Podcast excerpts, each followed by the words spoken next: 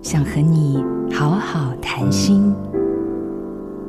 人界中年，特别计较一些跟年龄有关的形容词。想知道自己熟了没？最直截了当的答案就在职场。当逐渐从没升级为解，一切不言可喻。零是我的名字，熟龄是我的状态。一个“熟”字隐含着生命累积的层次内涵。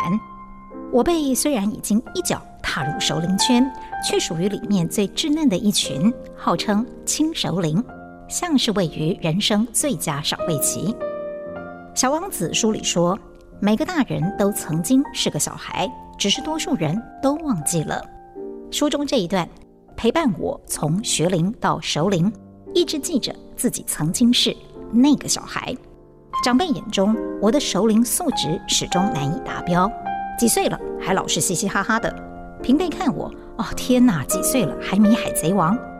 直到如今，我确实还找不到那条通往真正成熟的道路。但唯一相信的是，无论几岁，我们都可以选择活得圆融而纯真，世故又善良，活在灿盛熟龄时。我是詹庆玲。想要听更多关于我的阅读感动，可以搜寻另一个 Podcast《翻阅吧》，与你生命中那本有缘的书相遇。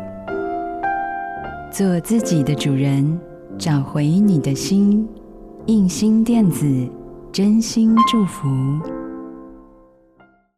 好家庭联播网，中部地区古典音乐台。FM 九七点七，北部地区，Bravo FM 九一点三。